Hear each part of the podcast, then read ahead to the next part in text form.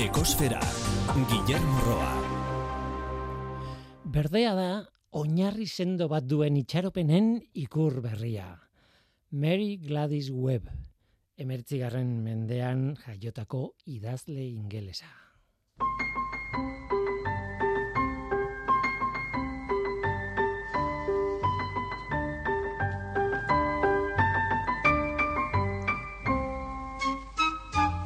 Kaixo denoi, ongitorri ekosferara.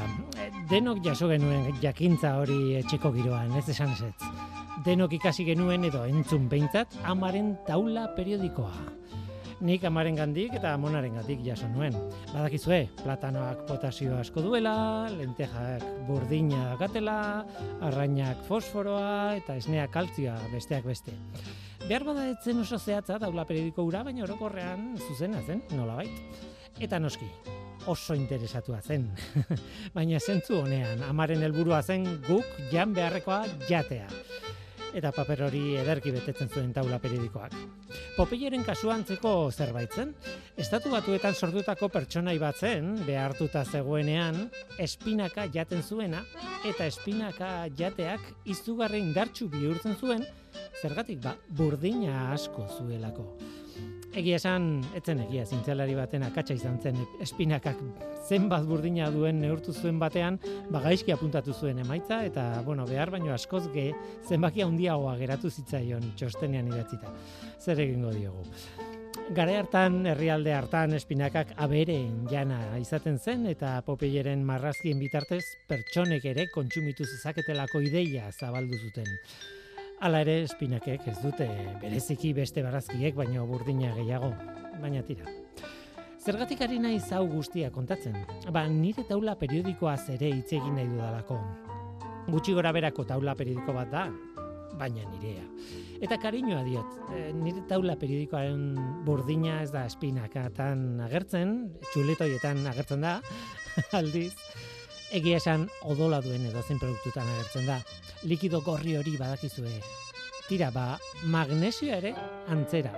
Baina odoletan egon partez, klorofilan dago. Landareak berdeak dira magnesioa dutelako klorofilaren barruan.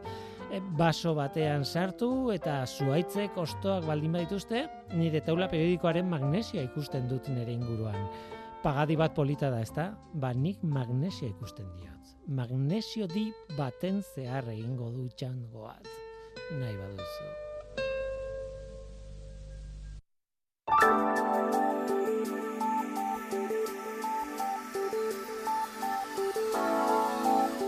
Gaur ez gaude antenan eta hortaz ba gonbidaturik gabeko saio bat egingo dugu.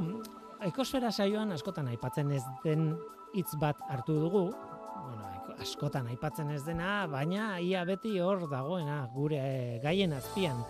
Hitza berde da. Berde kolorea, berde hitza, berde, tira, berdea. Naturarekin identifikatzen dugu, ekologiarekin identifikatzen dugu eta beste hainbat konturekin ere bai. Berde. Ba, gaur saio berdea izango dugu. Hitza hartu eta eman ditzakeen hainbat gai ekarriko ditugu ekosferara. Berde. Baina berde, berdearekin hasi baino lehen lehendabizi eta aztu gabe atmosferako CO2 konzentrazioa aipatu behar dugu. Beti bezala, igandeko datua da, irailaren amazazpikoa. CO2 konzentrazioa lareunda mesortzi puntu irurogeita mabi ppm izan zen mauna loasu mendiaren behatokian neurtua. Iazko irailaren amazazpiko datua, lareunda amabost puntu berrogeita malau ppm izan zen, aurtengoa baina iru ppm basuagoa. Horrek esan edu joerak berdin berdin jarraitzen duela. CO2 konzentrazioak jarraitzen du igotzen urtetik urtera. Eta hori ez da berri ona. Beti gogoratzen dugu, CO2rekin kezkarik ez izateko konzentrazioaren balioa berreunda laurogei ppm ingurukoa izan beharko luke. Ez lareunda hogei ingurukoa. Ba, esan dakoa gaur programa berdea dugu, programa berezia, naturaren berde kolore horrek inspiratzen gaituelako, batzuetan gehiegi egia Eta kontu interesgarri asko daudelako naturaren berdearen inguruan. Berdea kolore bat da, baina ez hori bakarrik, ikur bat da. Hori da gure gaurko eskaintza, berdea. Zu ongietorria zara. Murgildu zaitez gure kosferan.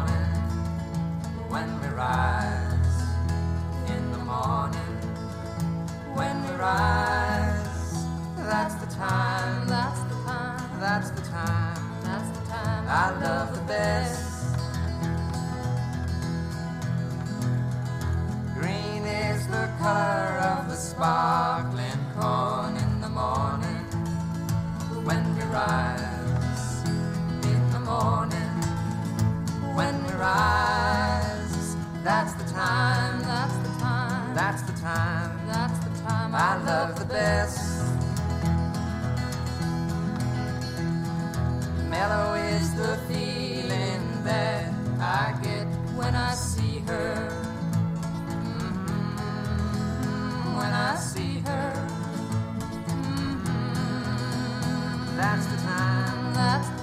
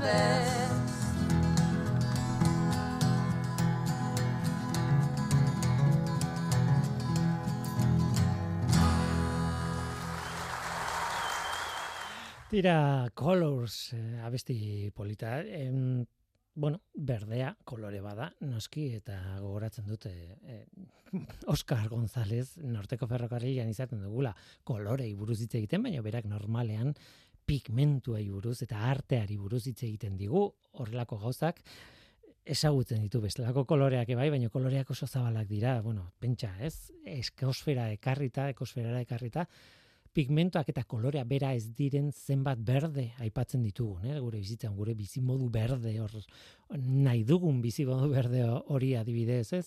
Edo energia berdea, korridore berdea, hidrogenoaren korridore berdea, hidrogeno berdea, e, garraio berdeak aipatzen ditugu, en fin, de, berdeak, horrela esan da, berdeak, badakizue Alemaniako alderdi politiko bat osatu zuten berdeek, eta hor daude. Tira, berde mm, kolorez arago dagoen hitz bada zalantzarik gabe, ez? Baina, bueno, tira, berdeari buruzko programa batean, kolorez betetako kanta horrekin hasi nahi nuen, ba, mm, kontatzen duenak giro ematen diolako, ez besterik ez. Kanta klasikoa da, nire estiloan, ez da, berritu beharko dut egunen batean nire repertoria, ez dakit nahi dudan, baina berritu beharko nuke.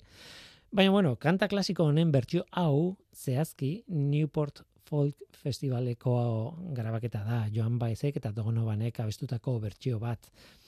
E, urte, ez dakit zehazki, baina mila bederatzen da irurogeita gutxi urte, e, urtean. E, hainbat kolore aipatzen ditu abestian, eta ara, berdea aipatzeko garaian iristen denean, esaten du, berdea dela harto dizdiratsuaren kolorea. Sparkling corn, green is the color of the sparkling corn, harto dizdiratsua, landareri buruz ari da noski. Tira eta abestia aipatu dut, baina berez guk aurten demoraldi honetan estrenatu berri dugu abestiei buruzko naturarekin zerikusia duten edo ekologiarekin zerikusia duten abestiei buruzko atal berria. Ostoen arteko melodiak, ez? Ba, abesti bat aipatzen ari naiz, baina denboraldi honetako ostoen arteko melodietan beste zerbait ekarri nahi nizuen. Baitare, green edo berde horrekin lotuta dagoena. Guazen ba.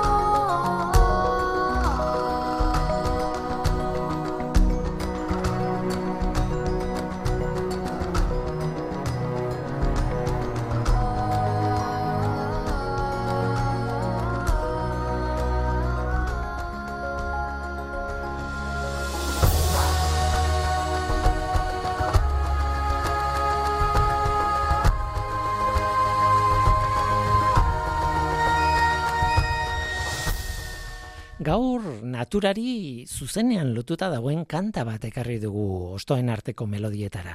E, kanta hori, bueno, Eskoziako eta Ingalaterrako folklorean oinarrituta dago. Mila bederatriun da irurogeita mazazpi. Jethro Tull taldeak Songs from the Boots diskoa argitaratu zuen basoetako abestiak edo basoetako kantak edo horrelako zerbait. Ian Anderson, liderra, flauta jotzailea, abeslaria, komposatzailea eta bar eta bar eta bar, bueno, abesti honetan instrumentu guztiak joketzen ditu berak. Beraz, denetik egiten du. Ba, Ian Anderson iritik kanpora bizitzera joan zen garai hartan, countrysidera eta inspiratu egin zen aldaketa horrekin. Gaurko kanta inspirazio horren ondorio zuzena da, hain zuzen ere. Jack in the Green.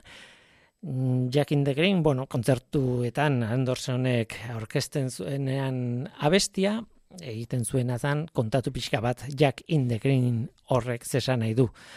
Pertsonai baten izena da, gutxi gora bera, eta mm, es, berak esaten zuen bezala, naturan dauden gauza guztiek zaintzen dituen pertsonai bat, batez ere neguko eta, bueno, uda, udazkeneko eta neguko hilabete hotzetan.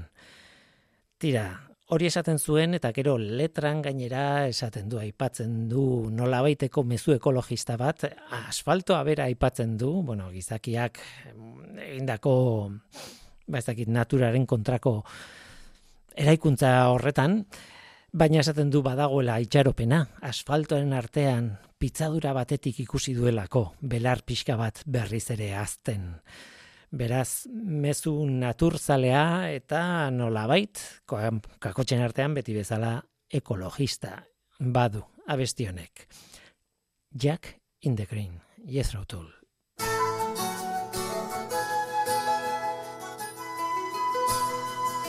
Have you seen the Jack in the Green? With his long tail hanging down.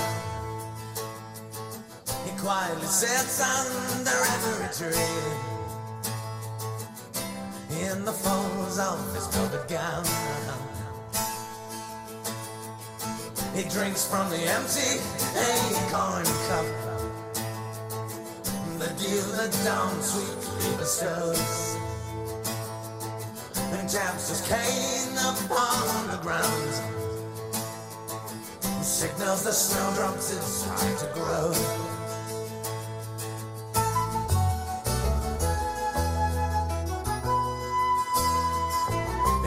No being Jack the Green No place to dance, no time for song who wears the colors of the summer zone? yeah.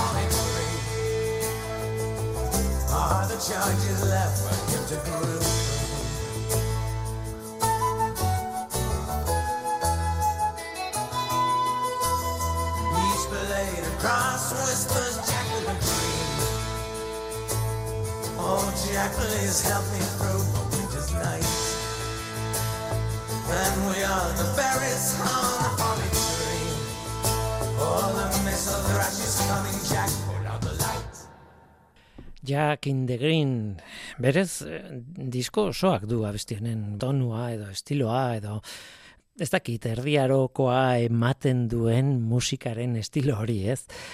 Tira, ezberdina da, mila beratzen da irurogeita marreko amarkadan egiten ziren mm, disko askoren espiritu esploratzailearekin egindako pieza bat. Tira, merezi du, merezi du disko osoa entzutea. Eh, Berez, Jack in the Green pertsonaia em, folklorean edo berez e, Jethro-Tullek berak hartu zuen Mayday ospakizunaren testu ingurukoa pertsonai batetik. Em, eta horrek Europara eramaten gaitu. Mayday, maiatzeko eguna edo horrelako zerbait itzuliko genuke. Britania hundian ez ezik, ba, Europako erdialdeko herrialdetan ere ospatzen da. Mm, toki bakoitzean, haien estiloan, toki bakoitzean, haien testu inguruan eta haien musika eta dantzakin, eta eh, noski, bakoitzak ematen dio bere estiloa, baina oso zabalduta dagoen ospakizun bada. Maiatzaren hasieran izaten da, normalean maiatzak bat, batzutan apilaren bukaeran, beste batzutan maiatzeko lehenengo egunetan, baina tira, berez maiatzak bat, maiatzaren batean e, ospatzen da e, Mayday egun hori. Eta behar bada, behar bada, jatorria erromatarretan dago, gauza askoetan bezala ez, erromatarren ospakizun bat izan zitekelakoan daudelako aditu batzuk. Bueno, tira, udaberriaren ospakizuna da. Negua pasatu eta udaberria etorri denean, e, noski maiatza, baina kontuan hartu behar duzu, ba Europako erdialdean negua luzea dela eta bueno, mm, berez berez udaberrian era bat sartuta, esan dezakegu maiatza, mm, maiatzean izan daitekela. Tira, horregatik izan daiteke. Udaberriko ospakizuna da. E, bestalde esan behar da, mila sortzireun da lauro geita bederatzean erabaki maiatzaren bata izango zela langilaren eguna, guk ospatzen duguna. Baina berez, bi ospakizun horiek, udaberrikoa, eh, nolabait, folklorikoa, naturala edo, eta langilaren eguna, bi ospakizun ezberdin dira, ez dute zerikusirik. Eta bide batez aipatu nahi nuen e, hori nire zelantza izan da beti zergatik hegazkin gintzan edo bueno hegazkinetan eta bueno bestelako eh, baita ere itsasontzietan eta bar Mayday oiua Mayday, Mayday, laguntza eskatzeko oiua ere bat bada, ez? Eta pentsatzen nuen nolako lotura doka Mayday, maiatzako ospakizun folkloriko horrekin edo eh, langileren egunarekin. Ba, ez, ez bata ez bestea. Ez dauka bat ere zerikusirik. Mayday egia esan dator eh, frantsesetik eta ez ingelesetik. Berez eh, lagundu idazu eh, hitza, bueno, hitza edo termino edo espresioa esateko modua frantsesez eta barkatuko didazu, eh? frantses askorik ez dakidalako, baina meider eh, izan daiteke, eh, lagundu idazu, ba, hortik dator hori aldatuta eta hori nolabait eh, ingelesaren estilora eraman da, ba, bihurtu da Mayday hegazki gintzetan, hegazki, hegazkinetan eta eta horrelakoetan, ez? Laguntza eskateko oiua, baina ez dauka zerikusirik eh, orain kontatzen ari garenarekin. Tira, kantaren gaia berreskuratzeagatik, Jack in the Green, Gaur egun Jack in the Green, ba, zuaitz baten mozorroa daraman pertsona bat izaten da Mayday ospakizunetan. E, izaten dia desfileak, izaten dia dantzak, izaten dian, bueno, leku bakoitzean modu batera egiten dute. Eta normalean e, Ingalaterra eta Eskozian eta inguru haietan e, pinu moduko bat mm, zuaitzez mozorrotuta dagoen pertsona batek egiten du Jack in the Greenarena. Eta ikusgai dago, e, joaten baldin bazarete herri askotara edo hiri askotara, eh, hor Britania hondian batez ere, pertsonai hori bera ikusiko duzue. Jack in the Green, natura neguan zaintzen duen izaki magikoa eta guk ospatzen duguna, edo Europarrek ospatzen dutena, behintzat e, udaberria etorri danean eta natura bizirik mantendu denean. Horregatik ekarri dugu, abestia ona oraingoan, Jethro Tull taldearen kantaren bitartez, ezagutu edo behintzat gogoratu egin dugu. Jack in the Green.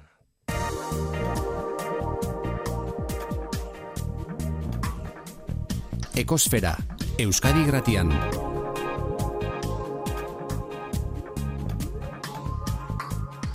Ekosfera, Tira, larun bat honetan, Europar batasuneko nekazaritza ekologikoaren eguna da.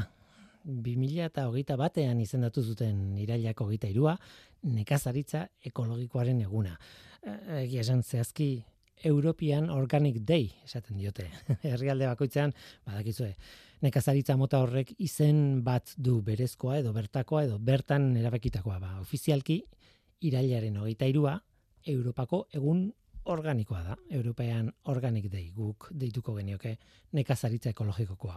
Aurtengo edizioaren helburua, ba, Europako nekazaritza ekologikoko programak eta ideiak biltzea eta eta batez ere erakustea da.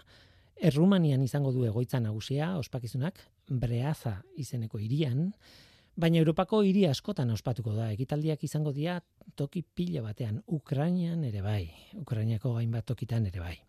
Euskadi irratian bide batez, ba, egunaren baitan, arantza hartzak landaberri saioan, elkarrizketa txoa ingo die ekolurrako lagunei, e, gurekin ekosferan kolaboratzen duten ekolurrako lagunei. E, Ez dakit gure irratsaio hau noiz entzungo duzuen, naintenan ez baita egongo, beraz eitb.eusetik edo podcast bidez entzungo duzue, eta agian ez duzue nik esan da behintzat, landaberri garaiz harrapatzen, baina haien podcastean ere izango da elkarrizketa eta mereziko du entzutea noski ekolurrako lagunen elkarrizketa arantxa hartzarekin badakizue landaberri saioan. Tira ba, aurrera, gogoratzen denok ikasi genuen itzura, gogoratzen denok ikasi genuen itzura, baina erabiltzen ez duguna, nik dakidala behintzat. Berdea esateko hitz bata, orlegi. Orlegi,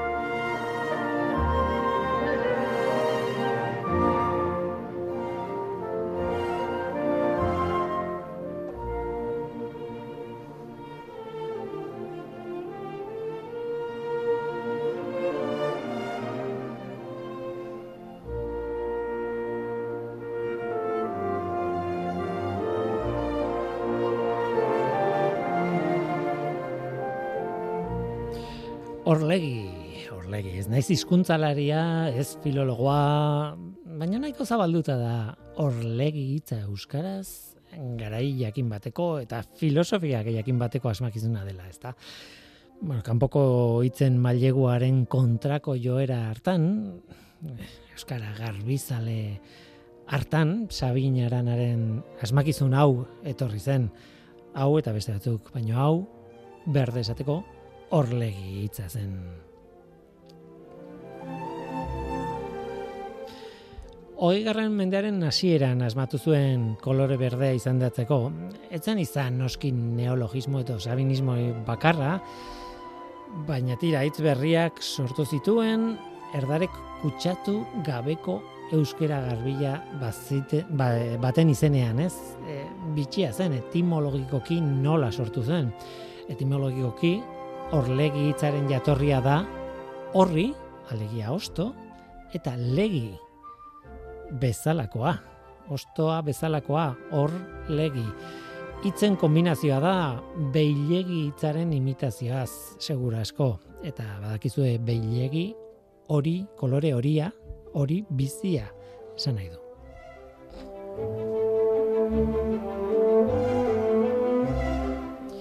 Eta galdera da, berde hitza bai, mailegoa da, e, noski gerokoa.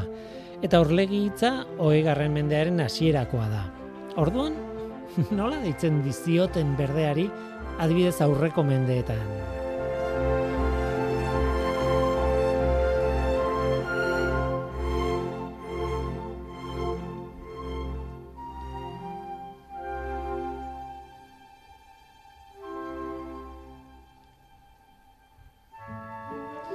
Ba, erantzuna badago. Erantzun bat behintzat badago. Kolore berdea dirazteko musker hitza erabili izan da. Hala dago jasota adibidez, Euskaltzaindian. Muskerrak batzuk batez ere oso berdeak dira, intentsitate handiko ber- berdea dute. E, agian horregatik, nik bestela ez daukat beste azalpen zuzenik, baina susmatzen dut tradizionalki kolorek ez zutela guk orain ematen diegun esanai edo garrantzi edo tratamendu bera, ez? Euskal Herriko paisajea oroar berdea zen eta eta bada. Eta ez zegoen beharrik dagoen tonu orokor horri guztiari kolore baten izena emateko. Hmm, hori susmatzen dut nik, ez nago ziur, ez naiz filologo, filologoa bakizue. Gorriari bai, gorriari eta horiari, baita urdinari ere eman zioten kolore e, izen bat barkatu, baina berdeari, berdeari ez. Zeinek dauka beharra zerbait berdea dela adierazteko hemen Euskal Herrian? Ba, behar bada hortik doa azalpena e, berdeak izen tradizionalik ez izateko.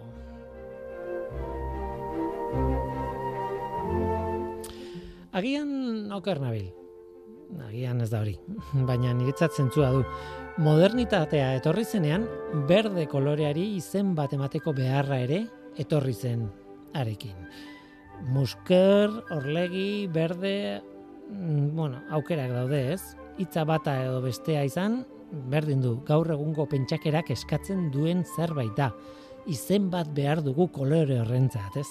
Gaur egun bai, gare hartan igualez, gaur egun bai. Eta tira, hor dago horlegi hitzaren historioa. Eta galdera bat geltzen zait. Zuek horlegi erabili alduzue inoiz, ikastolan bada ere, eta zer esaten diazu imitatzen zuen hitzari buruz, beilegi. Erabili alduzue beilegi inoiz? Nik behintzat itoizen abesti honetan topatu dut.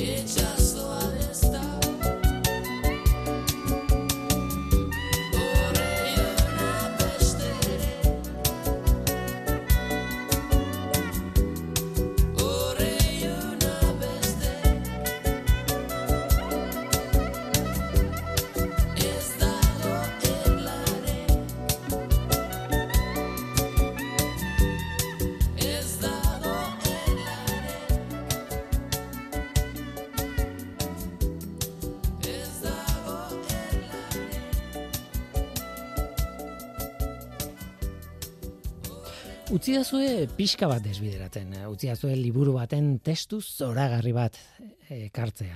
Mm, liburua Lab Girl izenekoa da. E, Hope Jaren ikertzaile estatu batuarrarena, ez da lehen aldia, Jaren liburu hau aipatzen dudala.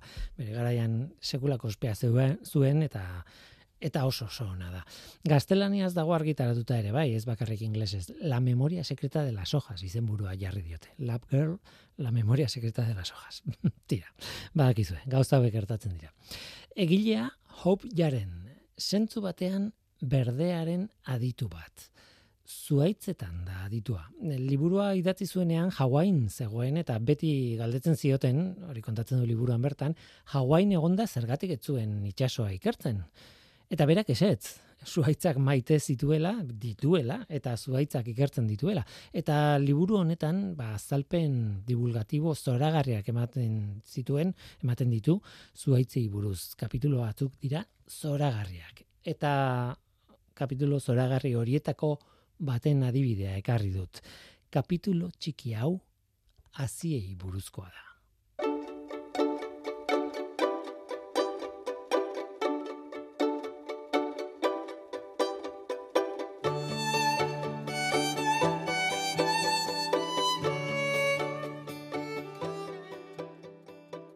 Aziek badakite itxaroten. Azi gehienek gutxienez urtebete itxaroten dute azten hasi baino lehen. Gerezi baten ezurra eun urtez egon daiteke zain arazori gabe. Azi bakoitza zeren zain dagoen, hori aziak berak bakarrik daki. Beharrezkoak dira temperatura, ezetasun eta argitasun kondizioen kombinazio jakin bat azia konbentzitzeko iluntasunetik salto egin dezan eta azteko aukerari heldu diezaion. Landare horrek garatzeko izango duen aukera bakarra izango da.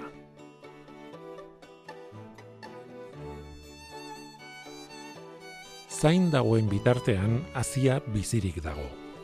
Zoruan dagoen edozein eskur, gainean duen irureun urteko aritza bezain bizirik dago. Ez hazia, ez da aritz zarra ere, ez dira azten ari. Biak zain daude ordea. Hala ere, zain egotearen arrazoia ezberdina da bientzat. Hazia hasten hasteko zain dago, eta aritza berriz, hiltzeko zain.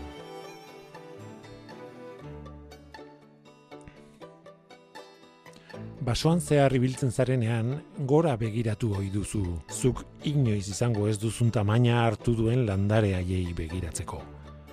Seguro asko ez duzu beherantz begiratuko, zure hankapean, ehunka hasi dauden tokirantz, haietako bakoitza bizirik eta zain. Itxaropenaren kontra daude zain, seguru asko inoiz etorriko ez den aukera baten esperoan.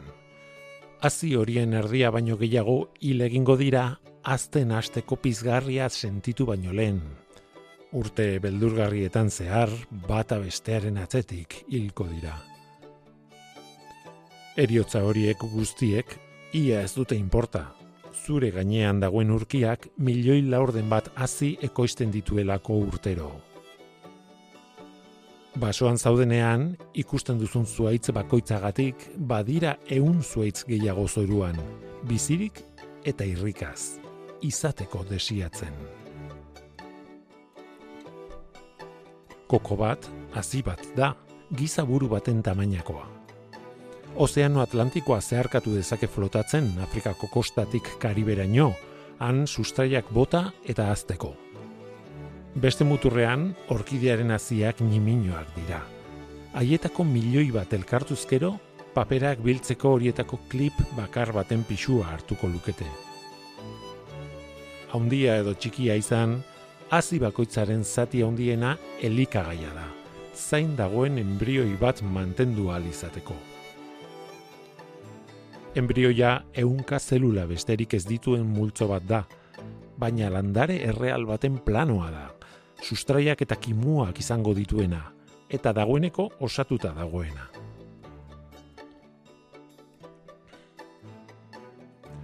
Hazi baten embrioiak azteari ekiten dionean, funtxean, zain egoteko zuen tolestutako egitura, zabaldu egiten du, eta luzatu egiten da, aspaldian hartutako formaren jabetza ofiziala lortu arte. Musikaren ezurrak, edo sesamoaren edo ziapearen aziak dituzten azal gogorrak, edo intxaur baten azala, existitzen dira hain zuzen zabaltze hori gertatu ez dadin.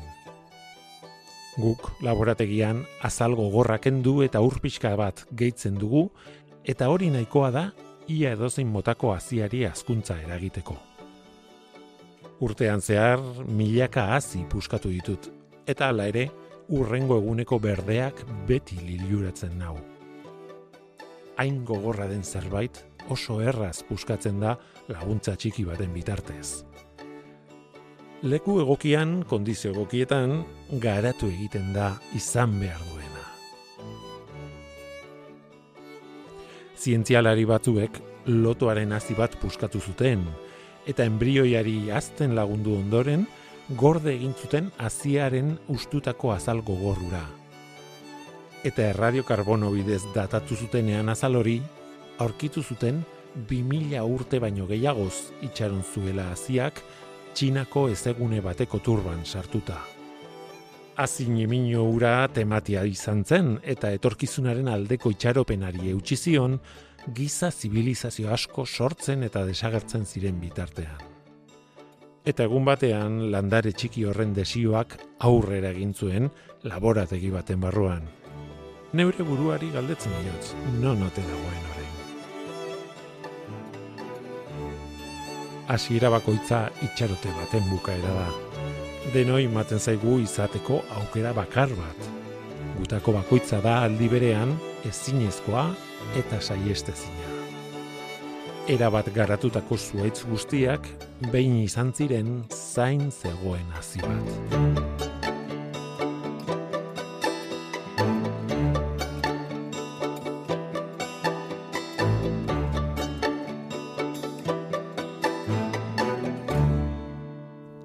Hope Jaren, Lab Girl, divulgazio liburu zoragarria.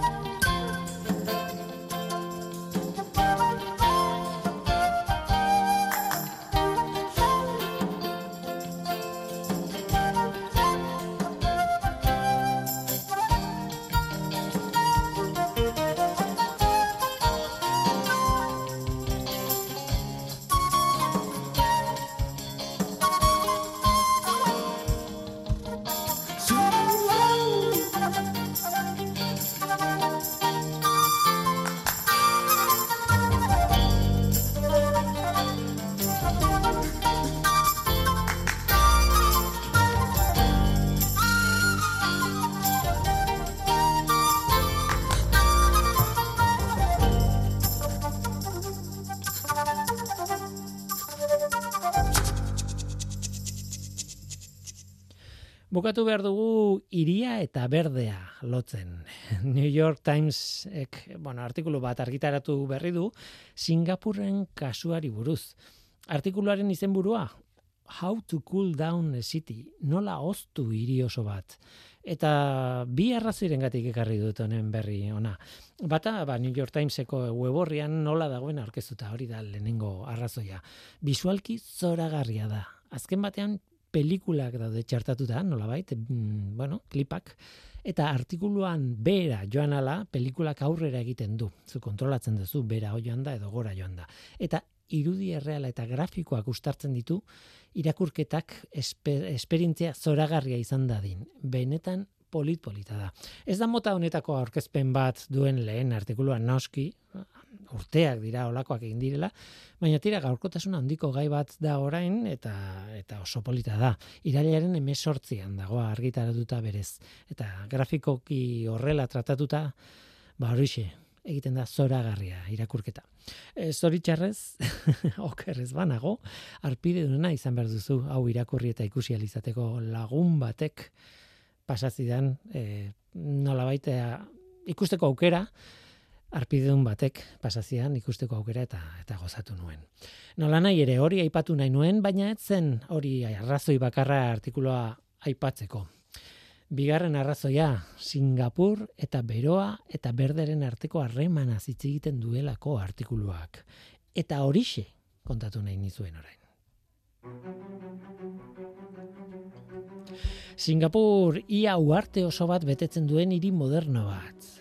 Populazioa bost milioi eta erdi. Eta kokapena, ba, horixe, bat koma emeretzi gradu iparraldera dago. Horrek, esan nahi du ekuatoretik oso oso gertu dagoela. Ekuatoretik eun bat kilometrora dago, mm, agian pixka bat gehiago. Urtean zehar batez besteko temperatura ez da jaisten hogeita mar gradutik. Eta ez da igotzen hogeita ma bostetik. Hor nun bait. Hori da ba, Singapur. Batez besteko temperatura ipatu dut, baina iria ez da homogeneoa. Etxeak daude, mota askotakoak, auzoak daude, mota askotakoak, parkeak, asfaltoa, errepideak, lakutxoak edo, bueno, denetak, denetik, avenida hundiak, kalestuak, bueno, leku guztietan bezala denetik dago, ez?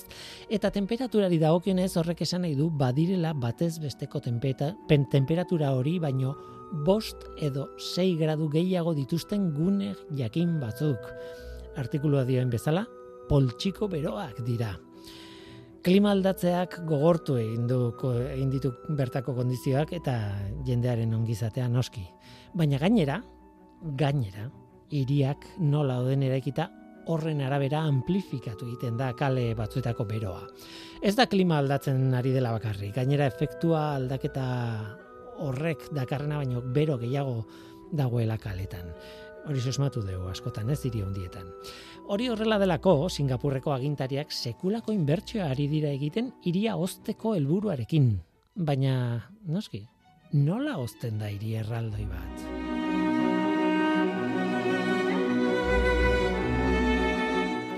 Ba, erantzunaren zati handi bat da berdea. Gune berdeek, landareek, oztu egiten dute iria. Egia esan alderantzizkoa da, alegia, gune berdeek kendu izanak berotu du iria. Hala diote adituek, behintzat, eraikitzeak berak berotu ditu berotu du iria neurri oso handi batean. Eraikin altuak bata bestetik nahiko gertu eraikita, baina horrela kainoi urbanoak sortu ditu. Aire beroa nolabait sartzen da hor eta ezin izaten du irten, airearen zirkulazioa galerazita dagoelako. Beraz, azpiegiturak berak sortzen du arazoa egin handi batean, baina nola ematen zaio buelta dagoeneko eraikita dagoenari. Arazoa aipagarria da, hiri modernoa delako, eta e, dagoeneko murriztu dituzte CO2 emisioen zati handiena.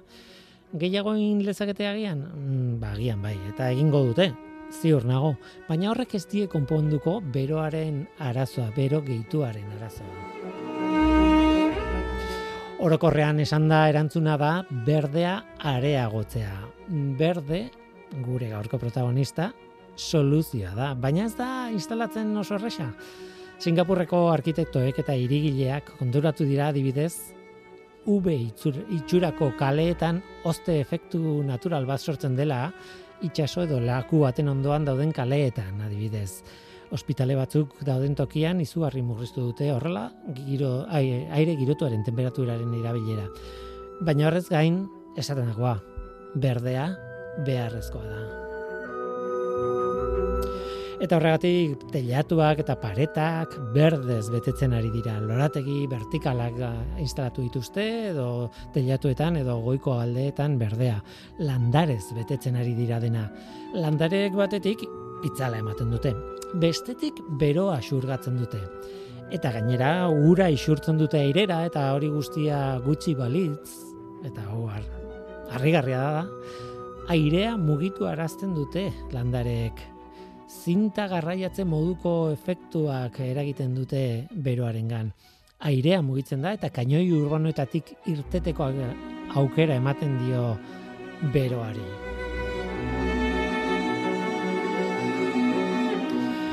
Hau dena eta batez ere hemen irratian lasai eserita estudio batean erresa da esaten, ez? Zaila egiten ordea. eta gainera berdea ez da soluzio bakarra. Landareak ez dituzten zonetan, material eta kolore bereziak erabili behar dituzte erekinetan, ba alik eta bero gutxien surgatu dezan hiriak. Arazoa da oroar hiri bat ezin dela zerotik planifikatu, ezin dela zerotik aldatu.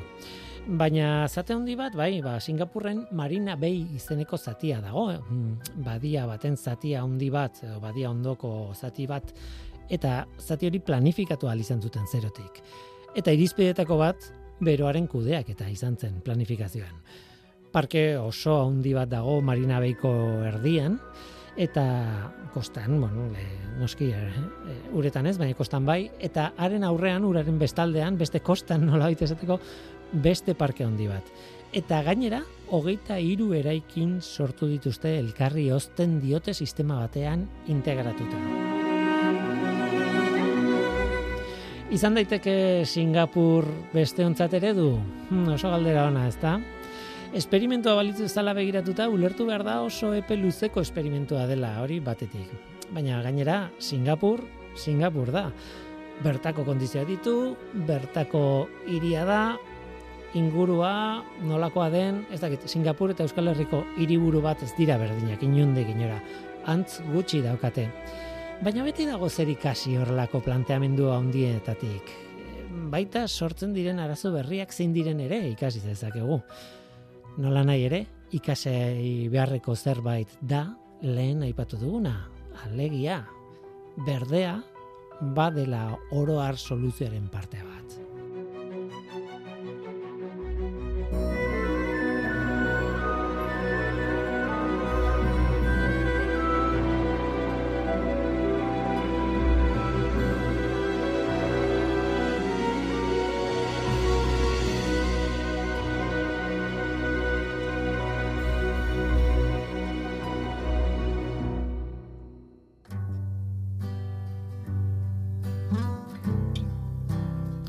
Tira berdea, onaino berde guztia eta gu bagoaz, baina tira, ibargoien izan da teknikan eta ni Guillermo Roa mikroan datorren aster arte.